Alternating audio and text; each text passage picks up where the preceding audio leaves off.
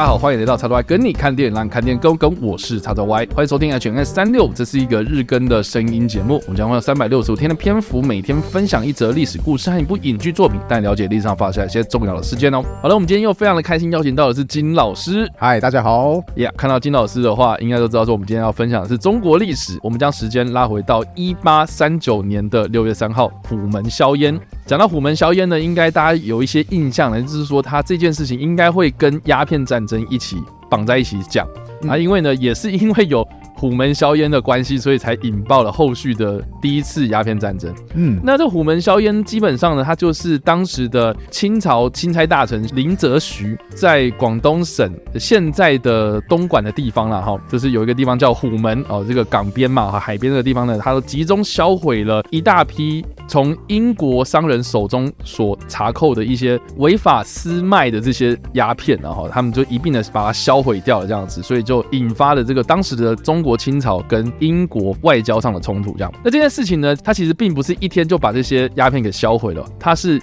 一连续呢，总共花了二十三天，到了六月二十五号才结束啊。所以总共销毁了将近快要两万箱的鸦片，总重量高达了两百三十七万斤呢、啊。哇！所以其实这个销毁量非常非常大。那很多人就很好奇啊，哎，他这个硝烟是怎么样消法？这个要请我们金老师来帮我们补充一下。好的，那我先说一下为什么要销毁这些。鸦片好了，简单来讲就是，大家以前课本应该都有学过，就是说。英国后来在近现代化，特别是工业革命之后，开始来到亚洲地区啊，广泛的跟亚洲各国贸易。那英国跟中国贸易，其中最想获得的商品就是茶叶。对，因为英国人这是一个非常喜欢喝茶的一个民族，喝茶成痴啊。那当时因为中国算是独占了茶叶技术吧，所以就导致说，哎，中国透过茶叶贸易赚了很多钱。那英国就会觉得说，啊，我钱都被你中国赚走，我从得想办法赚回来吧。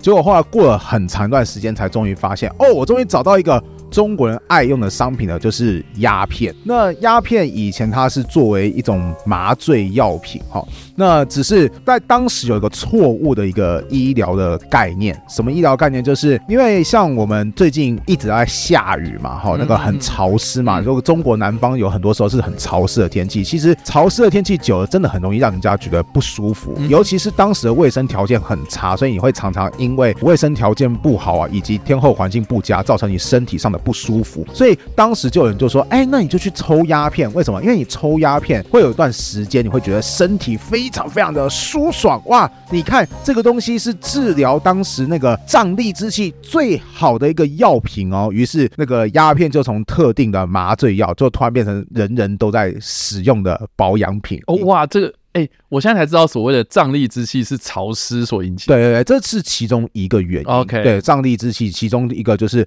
潮湿啊，湿气重，还有天气热。你看我们台湾也很闷嘛。对啊，我们完全符合这个状况。其实，呃，依照医疗概念，就想想看，潮湿热。其实最容易就是让蚊虫滋生，那蚊虫就很容易带来所谓的传染性疾病。对，所以这其实都是有连带性的效果的。那因为这个错误的医疗概念，所以呢，当时中国的老百姓，特别是这个刚刚讲讲到生活在南方地区的老百姓，就开始对鸦片有比较高的需求。那英国也没再跟你客气了，就开始贩卖鸦片，结果反而把中国的钱给赚走了。中国的当时的清朝皇帝道光皇帝哈，他也不是白痴，他知道说，哎，再这样下去哈，我们国家的钱哈都会被赚走了哈，所以道光皇帝其实有下令说，哎，你英国商人一年最多就只能卖几百箱的鸦片而已，嗯，你不可以卖太多哦，我们钱不可以被你赚走。那其实英国商人就觉得非常不开心，想说：“我好不容易找到这个赚钱利器，你竟然阻止我？好吧，合法的你不准我卖，那我就用非法的方式好了。”所以，我们刚刚前面有提到说，呃，林则徐他去查抄了鸦片，其实是英国长期都有走私贩卖非法鸦片的那一票非法鸦片，这些非法鸦片甚至到最后一年可以卖到几万箱，哈，那个非常非常的夸张。所以后来道光皇帝对这件事情是忍无可忍，就说：“哎，你要去给我查抄这个走私鸦片，不然的话，我们中中国的财政真的要完蛋了，哈。”所以林则徐当时就奉命来到了广东省，最终就把这些所谓的非法鸦片给查抄。而且他刚刚有提到说，用是什么方式来查抄这些鸦片呢？就是他就选择说：“哎，我要把这些鸦片倒到水里面去，因为广东省临近海边嘛。那倒到水里面去之后，再把石灰也给倒到水里面去，因为石灰遇到水之后会发生高温，最终就会在。”高温的水当中，把这些鸦片给溶解掉，并且随着这个涨潮跟退潮，就直接被卷入到大海当中，可以直接完全的销毁掉这些鸦片。那顺带一提啦，其实有同学问过我说，老师为什么不直接放火把鸦片给烧掉呢？当然啦，很多人会有错误的理解说啊，是不是因为放火烧掉之后，就全程吸那个烟，大家都很嗨，对啊，哎，大家一起开轰吗？对，大家啊，整个嗨起来，倒不是这个原因啊，是因为。当年其实鸦片商人有这个技术，就是说，当你如果是用火去烧那个鸦片啊，那个鸦片会先会融成液体嘛。那这些液体如果滴入到泥土当中的话，当时其实有一个已经有开发出来一个技术，就是说可以把那些混有鸦片的泥土挖起来之后，再度把它给提炼出来。啊、出来对，所以林则徐当时态度就是：哎，你少给我来这一套哈！你以为我不知道？如果我放火烧的话，你还是可以把。非法鸦片很大一部分用提炼的方式再把它保留起来嘛，所以他就直接用水加石灰的方式全部给销毁掉，这就是当时虎门销烟的状况。而且啊，我觉得啦，就是说现在很多人可能读到这一块历史的时候，就会觉得说，哦，其实鸦片战争是这个英国觉得就是说我们去损毁它的商品，然后很不爽，所以就开始就是进攻中国这样。那我是觉得说，诶，那很多人可能会有另外一个错误的概念是说，诶，我们。中国人捍卫我们自己的安全哦，捍卫我们自己的身体健康，难道不对吗？结果我们还打输、嗯、哦，这个是一个奇耻大辱等等的这样子。嗯嗯，我觉得其实好像不太能够从这个鸦片这样子一个单一的商品来切入这段历史哦。我觉得其实应该是要从贸易的角度来看这整场战争的过程，或是这个近代一个非常重要的一个中国的历史的事件这样子。因为刚刚金老师有提到嘛，就是说这个贸易的顺差嘛，然后就是比较倾向是这个。对中国比较有利的这一方，所以英国找到一个破口，是利用鸦片的这个方式呢，去打入这个中国市场。那我觉得有一个蛮有趣的一件事情，就是说呢，我先跟大家有有一个背景概念，就是说当时的这个除了中国以外，这个流通的货币啊，或是这个流通的这个比较保值的东西，是以黄金为主嘛。嗯，就是说呢，世界各国当然有自己的货币啊，但是你要用你的货币去换成黄金，再去跟其他国家去打交道，或是去卖东西贸易的话，你当然就是要用这个。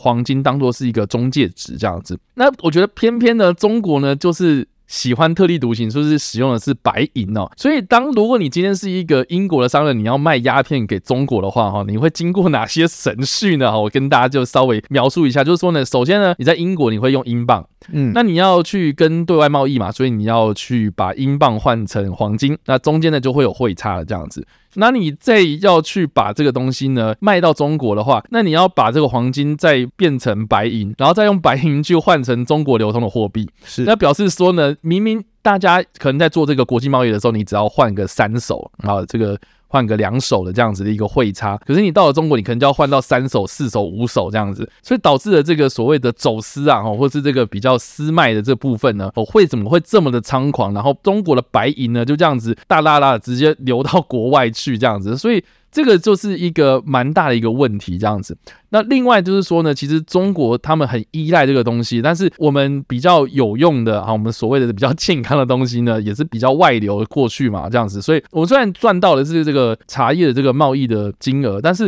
实际上流入到中国市场的是一个比较，我觉得对身体状况比较有害的东西，所以。让这个社会的风气啊变得比较差嘛，然后再加上说，其实当时的这个英国商人他们为什么会这么的大拉拉的去做走私啊？很大原因是因为呢，其实中国当时可以对外贸易的港口不多，对对，他们就是一口通商嘛，哦，这个在念历史课的时候应该都知道，说就是广州这个地方是那一口通商的结果，是代表说的，诶，如果有很大量的商品要流入到中国市场的话，只能透过一个地方，那是不是有一些可以台面下操作的一个上下其手的机会呢？所以很多的官员都是收贿，或是你给我一个疏通费嘛，哈，所以就经济上角度哦，哈。你今天是这个英镑要换成黄金，黄金再换成白银，白银再换成中国的货币，那你是不是又要再花更多的钱，然后去买通这些官员？所以这代表说。你光是要卖一个鸦片，你就要费尽了这么千辛万苦。那当然，这个英国的立场会希望是说，好了，我们就不管这个鸦片到底是不是对你们中国健康造成伤害，你们光一个贸易上的程序，你就跟我们不同轨了嘛？哈，那你是不是应该要开放，比如说开放通商哦，或是建立所谓的贸易港口，或是贸易特区哦，或是在这个价差上面关税啦，或是这个贸易上面呢，有更多的这个比较通顺的政策这样子。所以当时我们在历史课本上面就有提到。嘛，就是说有很多的英国使节跟这个乾隆皇帝嘛，就是说，哎，我们要跟你们见面啊，所以呢，当时这个中国的官员就说，哦，我们有这个英吉利来的使者啊，要来这个朝贡，对，在朝贡，所以就要你三跪九叩首这样子，所以就是，哎，在这个礼节上面就有出了一些冲突这样子，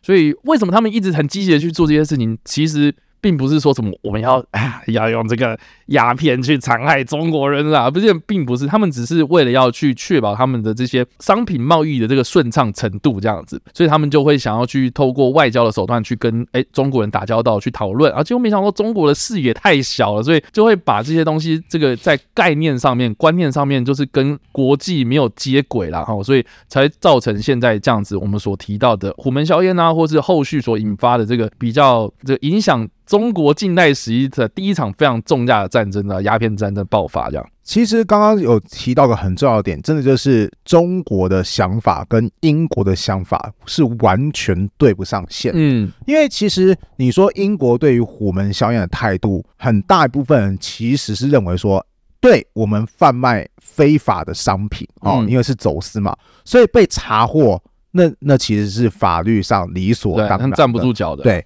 但是其实他们真正有。抱怨的一点是说，哎，林则徐，你没收的众多鸦片当中，有一些它是合法鸦片，你也把它给没收了。呃，你非法销毁掉我无所谓啊，但是合法的你总可以退还给我吧？啊哈。那可是林则徐的态度就是，哇塞，你们这么多年都一直贩卖非法的东西啊，你现在跟我计较那几百箱，你们还有这个资格吗？哈啊，没有没有没有没有这回事，这个也要跟着一起没收吧？通通全部销掉。对，没有错，那个。其实我有针对这件事情去问学生说：“啊，你们觉得谁比较有道理？”然后有些学生就觉得说：“哎，林则徐讲的很有道理啊，因为你是你违规啦，那我就是把你违规了，你还要跟我据理力争什么？”但也有一部分学生，他们却是站在英国那边说：“哎，对我违规的部分是我违规的部分，但你不能把我合理的部分也给没收掉。比方说，就是我当时举了例，比如说妈妈告诉小孩子说：‘哎，你不可以偷吃某个某些糖果，对。’好，那是家里要招待客人的之类的，结果后来这小孩不听话，跑去偷吃，那他可能会被妈妈扁一顿之类的哈。然后妈妈就说啊，扁完一顿就说啊，你的零食以后也不准吃啊。那可能有些小孩就会想说抗议说啊，我已经为我的偷吃行为付出代价，就是我被扁一顿了。哎，可是吃零食是我本来我本来就可以享受到的零食，怎么也要被额外剥夺呢？有些。人可以接受，有些学生说：“哦，我就做错事情嘛，所以被剥夺也无所谓。”可是有些人就是无法接受，他们觉得说：“呃，一码归一码，好，我已经为了非法付出了代价，可是合法的你不能动。”所以这才是导致后来很多英国商人去抗议说：“我们要捍卫我们的商业权利。”其实真的就是中国的想法跟英国当时的想法是完全对不上线的。对啊，所以其实我到后来啊去看这些历史的时候呢，其实都还蛮颠覆我之前过去对他的印象啊。因为以前的课本他们可能就是说啊，因为卖的鸦片啊，然后残害中国健康啊，有的没的，打的这个。比较理想化的这种大旗，然后去发动战争等等的，或是接下来我们可能之后会提到什么二战的啊，或是比较近代的一些战争的历史等等的。我觉得很多以前告诉我们这些历史的概念啊，哦，都是会比较是政治化哦，或是比较理想化哦，甚至是比较有那种理念上的冲突。可是我觉得很多事情你追究到最后面，其实都是有关钱经济，真的。对，或是哎，我可能就是借由什么样的借口，然后希望是达到什么样的目的？那这个目的呢，往往都是说我要赚钱，我可能要有这个生存的空间哦，甚至是有些可能这个民族生存的空间嘛，哦，等等的，所以才会有发生这么多这个历史上非常著名的战争这样。所以呢，这个以上呢就是有关于虎门销烟的历史事件呐，哈，这个关系到后来我们大家都非常所熟悉的鸦片战争的故事。那我们在这边所推荐的电影呢，就是一部电影叫做《鸦片战争》。嗯，那这部片呢是在一九九七年上映的片子。那这部片是中国所拍摄的。那这个导演呢是中国的导演谢晋所执导。那他的编剧呢跟制片呢是香港一个非常著名的导演，叫做许鞍华哦，他所创作的一个故事。所以其实大家在讲说这部片为什么会这么好看，或者他的剧本这么的精彩，我觉得许鞍华是一个幕后的一个很大的一个推手。那许鞍华大家应该知道说他近期的作品像是《桃姐》啦，然后《女人四十》啊，或是最近期的作品啊，《第一炉香》这部片，它其实都是出自许鞍华之手这样子。好，那我们回到这部片啊，这部片它其实就是描述了鸦片战争的始末，包括了它里面也有提到了虎门销烟，而且场景啊、篇幅啊都还蛮大的，就是它的规模啊，它真的就是把那个虎门销烟的过程给真实的还原出来，包括刚刚金老师所描述的什么挖了两个坑，这个丢了鸦片进去之后，然后开始就是让。鸦片进水，然后开始呢是撒石灰，然后就是有那个烟就这样冒出来，所以就那个场景的还原上面，我觉得其实很用心呐、啊。那加上说呢，其实我觉得这部片。他除了在描述鸦片战争的过程之外，他花了很大的篇幅在描写清朝的官员们跟这个英国的官员们他们的内部讨论的过程。好，其中一个我印象非常深刻的场景就是呢，他竟然有去还原了，就是英国的这些政治人物啊，他们在那个议会上面啊，去讨论说我们到底要不要去攻打中国的这一件事情这样子。然后其中就有一个英国的官员，他就拿出了这个哇，中国古代的一个非常精致的一个鼎呐。嗯，我记得是一个鼎这样子，然后那个鼎就是非常重、很坚固这样，然后他就拿出了另外就是说，哦，现在中国都是出产这种花瓶啊，这种花瓶呢，就是瓷器啊，哦，看起来很漂亮哦，比那个鼎啊还要再更精美这样，可是呢，然后他就直接重重砸在地上，然后说，你看一砸就碎，然后就像是现在的中国一样啊，像是一个纸老虎一样，我们就是要去进攻这样，哇，所以我觉得他那个场景或者那个剧本写的真的是非常非常精辟哦，而且在中国这方面呢，就更不用讲，就是说它里面的官员他到底哪哪些人赞成，哪些人。反对，然后甚至是呃林则徐他当时为什么他要去执意的要去做做这件事情等等，然后对吧？甚至是我觉得哇，这部片的那个结尾真的是太棒了，我真的非常喜欢这个结尾，他就是。在描述说哦，鸦片战争我们都知道说他打输了嘛，哦，可是呢，它影响的其实是中国后世这个近代的任何一个皇帝啊，他的人生的一个污点的开始这样子，所以它里面呢就是呈现的一个场景是当时这个道光皇帝嘛，哈，就是跪拜在这个清朝的这个祖先牌位前面，祖先牌位前面，然后就开始跪拜，然后后面呢他就接着一堆人，然后跟着他跪拜，然后我觉得这个应该是比较超现实的场景，因为当时并没有那么多的皇帝嘛，对不对？所以就是后面就是每个。人都跟他穿着一样，所以他其实那个场景就是在暗示着这个道光皇帝他先开了这个可能上国虏权的先例之后呢，就影响到后来哦，包括到最后一个，很明显他就是在暗示他这个是溥仪这样，嗯，对，一个小婴儿，是一个小婴儿也在跟着他跪拜这样，就影响了后来的中国历历史这样。所以从这个林则徐禁烟开始，然后到虎门销烟，然后开始英国宣战，然后战争的过程，签署条约，到最后割地赔款，这个事实已成立，这样整个那个故事的全程的过程，我觉得在。鸦片战争这部片里面呢，他都讲得非常的完整哦。我特别喜欢的这部片的场景，就是刚刚提到的虎门硝烟。也实话跟大家讲啦，我们我第一次听到这个片，是因为在更久以前，我们曾经有录那个《影史七日谈》对的时候，叉叉 Y 有跟我介绍，我想说，那我来回去放给学生看看，那好了，那我自己会先看一遍。我后来就觉得说，啊，虎门硝烟那一段真的很棒。于是我就直接放给学生看，那学生其实看的时候也很受到震撼。为什么呢？因为在里面当中一开始就是好鸦片开箱之后就一坨一坨黑黑的东西，然后就看到有很多人就拿刀去剁它，把它剁碎之后丢到水里面去。然后很多学生说：“哎，那黑黑一坨一坨是什么？”我就说：“那个就是鸦片啊，学生说什么？原来鸦片长这个样子啊！我们可能都听过鸦片，但是我们都没有看过鸦片。对，因为鸦片它是从罂粟花的果，呃，应该说果实的汁嘛。对对对，果实的汁一开始是白色，可是它被熬煮之后，它其实是黑色。那所以那那嘿，我就说那一坨一坨的就是鸦片，所以学生说，哦，原来鸦片长这个样子。结果后来又会看到说那个有粉倒到下面去，然后学生又会问说，那粉是什么？我就说这石灰粉啊，然后你们理化课没有学过嘛，就是它会碰到水会有高温，结果接下来就是那个高温整个这个沸腾，然后那个水都在那边那个冒泡的那个状况，所以我觉得那个场景还原让学生当时是很震撼，就说哇，对，所以这一个片段短短大概只有几分钟。很适合现场的老师直接放给学生看，说：“哎，这个就是鸦片战，对，鸦片战争之前一个很重要的一个历史事件，就是林则徐去查禁鸦片。因为这个在历史课本当中也是有特别提到这一小段的，所以他最起码会提到林则徐是当钦差大臣，然后去销烟。对，所以我非常建议现场的老师，如果喜欢这个这个影片的片段的话，可以放胆的投入，效果非常棒。好了，那所以以上呢就是我们这次所介绍的历史事件——虎门硝烟，以及我们所推荐的电影。鸦片战争，不知道大家在听完这个故事之后有什么样的想法，或是没有看过这部电影呢？都欢迎在留言区帮留言，或是在首播的时候来跟我们做互动哦。当然了，如果你喜欢这部影片或声音的话，也别忘了按赞、追踪我们脸书粉丝团、订阅我们 YouTube 频道、IG 以及各大声音平台，也别忘了在 Apple Podcast 和 Spotify 上留下五星好评，并且利用各大的社群平台推荐和分享我们节目，让更多人加入我们讨论哦。以上呢就是我们今天的 H&M 365，希望你们会喜欢。我们下次再见，拜拜拜。